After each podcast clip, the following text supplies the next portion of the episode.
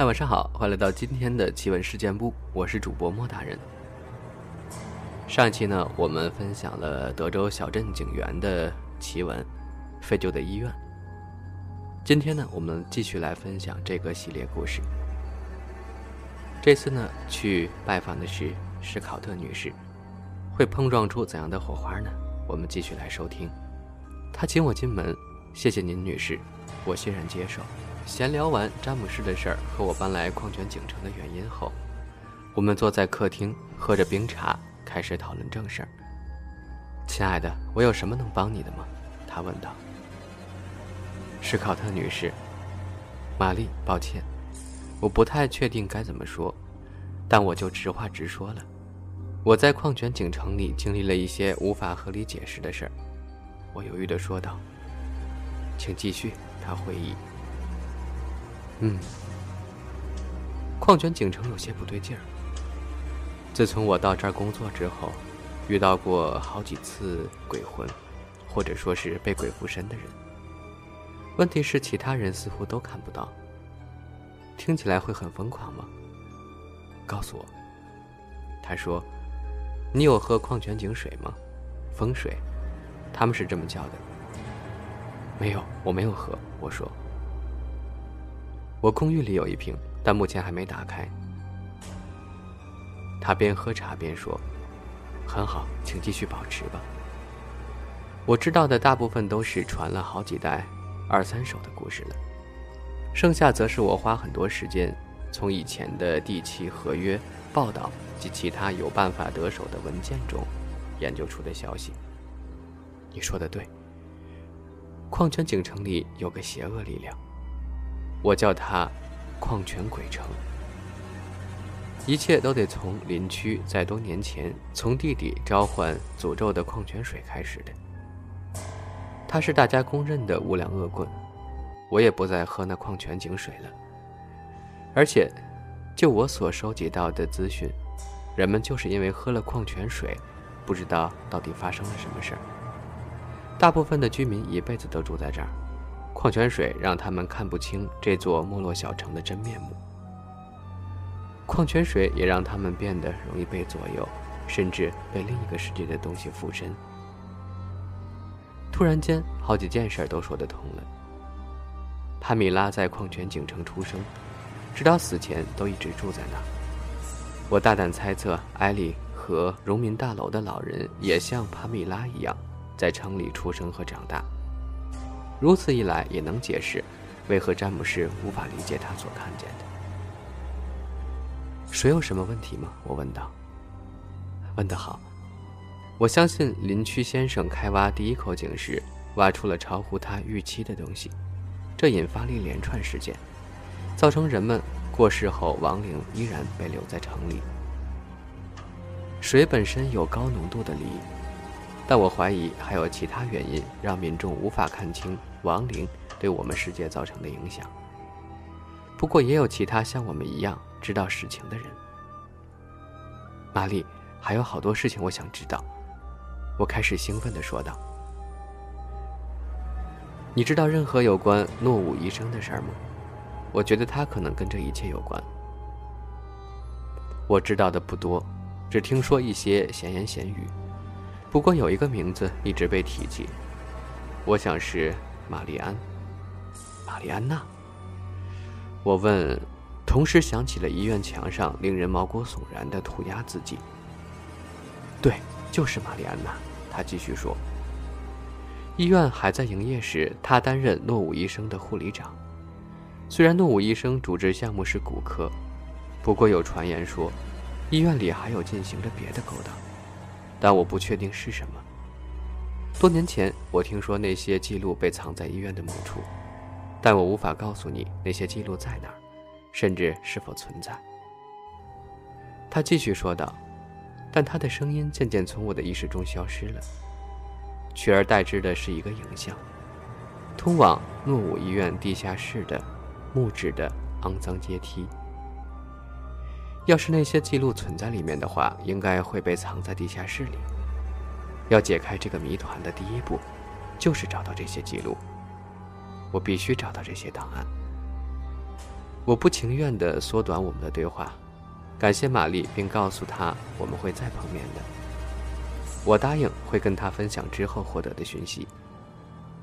我离开的时候意识到，她是冒着风险告诉我那些事儿的，我很感激她的帮助。回程，我在开出老橡树包围的狭长车道时，想象玛丽独自一人和她的狗喝着茶。我被沉重的悲伤感包围了，感觉就像是在海底裹着厚毯子那样的难受。我继续开车。那天晚上，我像前几天一样把警车停在了医院的对接，那是我的执勤时间。所以，要是被问起，可以轻易解释我到那儿的原因。当然，当我踏出警车时，又可以看见那道闪烁的光，像鬼火一般。从三楼的窗户透出来。我打开后车厢，拿出里面的黑包包。进到医院之后，我穿过灰尘与腐朽，走进墙上那个通往地下室的黑洞。真的要感谢手电筒的发明者，我想。那触手可及的黑暗，仿佛有自己的生命。我开始往下走。每下一阶就数一次，总共有十个阶梯。要是我因为任何原因把手电筒弄丢了，或是我跑起来，至少我还有不跌倒受伤、成功上楼的机会。我也注意到，从门口到地下室阶梯口的距离大约是二十二步。小心驶得万年船。我下楼之后，感觉到靴子底下的尘土。我猜地下室不像医院内部那般老旧，也是合理的。这个地下室出乎意料的比较干净，但这也就是它唯一的优点了。下面的空气因为建筑老旧，充满了浓浓的湿气和霉味儿。我挥动手电筒驱赶不情愿退散的黑暗。地上布满老旧设备与残破不堪的家具以及装潢，但我没有看到资料柜。没有文件、资料夹，什么都没有。我暗自咒骂，当初还以为来这里是个好主意。但我继续行动。第二间房间比第一间感觉更暗了。有个柜子被翻倒在地上，另外地上还有破掉的小药瓶和玻璃瓶。我走过瓶子，惊讶地发现，眼前没有其他门，只有一个。老炭炉，两边各有一堆老砖头和木梁。通往地下室的阶梯位于医院的后方，而我知道我还没有走到前方。我在回到有铁炉的房间前，回头确认没有任何房间或者通道。我拿手电筒照了一圈我注意到后面的墙是砖块砌的，有条裂缝，从火炉后面。一路裂到靠近天花板一半的地方，我立刻开始移动墙前面的砖块堆，直到我有足够的空间能够推开铁炉为止。就像我想的一样，这间地下室曾经淹过水，由于砖墙重量不够，造成底下的土被侵蚀了，形成这道裂缝。我以前做建筑的时候有看过这种状况，这道墙做工潦草。而且可能急着完工，所以底下的砖头完全没有被灰泥粘合。我只需要轻轻踢几下就可以了。在老旧的砖墙下有条通道，一条通往地狱的通道。我想，我的心跳加速，并且一点也不想进去。我现在愿意承认了，但我已经走到这儿了，没有回头路。于是我从那个小小的开口爬进去，我站起来，把身上的灰尘拍掉，感觉自己心脏都要冻结了。那里有好几排的档案柜，长得像现在办公室里用的那种，只是这儿的柜子是木质的，也许是橡木做的，算是保存的很好。柜子上有铜牌写着叙述，而这房间仿佛这些年都没有人再来过。玛丽是对的。我沿着墙边快速行走，不想在这儿浪费任何时间。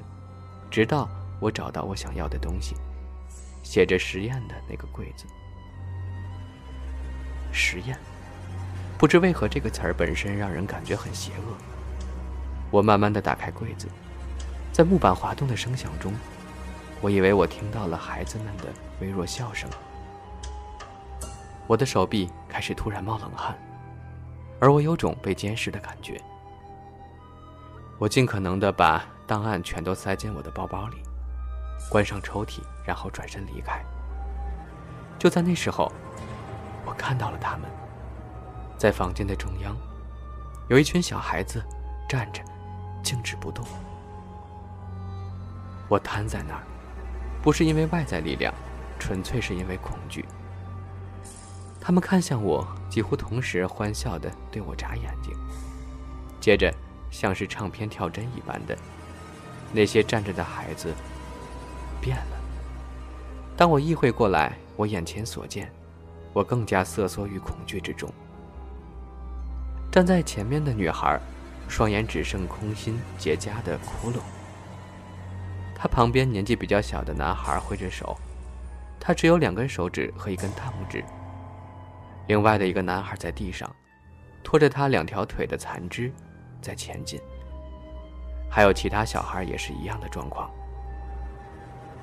接着唱片又跳了一次，他们再次恢复正常，全部站着静止不动，肩并肩，狰狞的笑着。我发现我的身体又可以移动了。我用人类最快的速度跑走，爬上楼梯，冲刺出这栋废弃的建筑，从地下室上来十阶，到门口二十二步。我跑走的时候，听到了那些孩子在我背后的歌唱。随着歌声变大，我发现那不是一般的歌曲，而是童谣。直至今日，依然让我惊恐万分的童谣。数到一，要割舌头；数到二，要割鼻子；数到三，要挖眼球；数到四。割脚趾头。铃声响了，时间要到了。叮咚，玛丽安娜到了。叮咚，玛丽安娜到了。回到公寓，我独自坐在微弱的灯光下，小餐桌旁，手扶着头。我依然可以看到那个年轻女孩面无表情的用双眼的窟窿盯着我。我打了个冷战，拿起桌上的包包，慢慢的取出我从诺武医院档案柜中拿回来的五个资料夹。资料夹是一般文件的尺寸，橄榄色，只褪了一点色。这些资料夹跟一般在你办公室里看到的资料夹没有什么两样。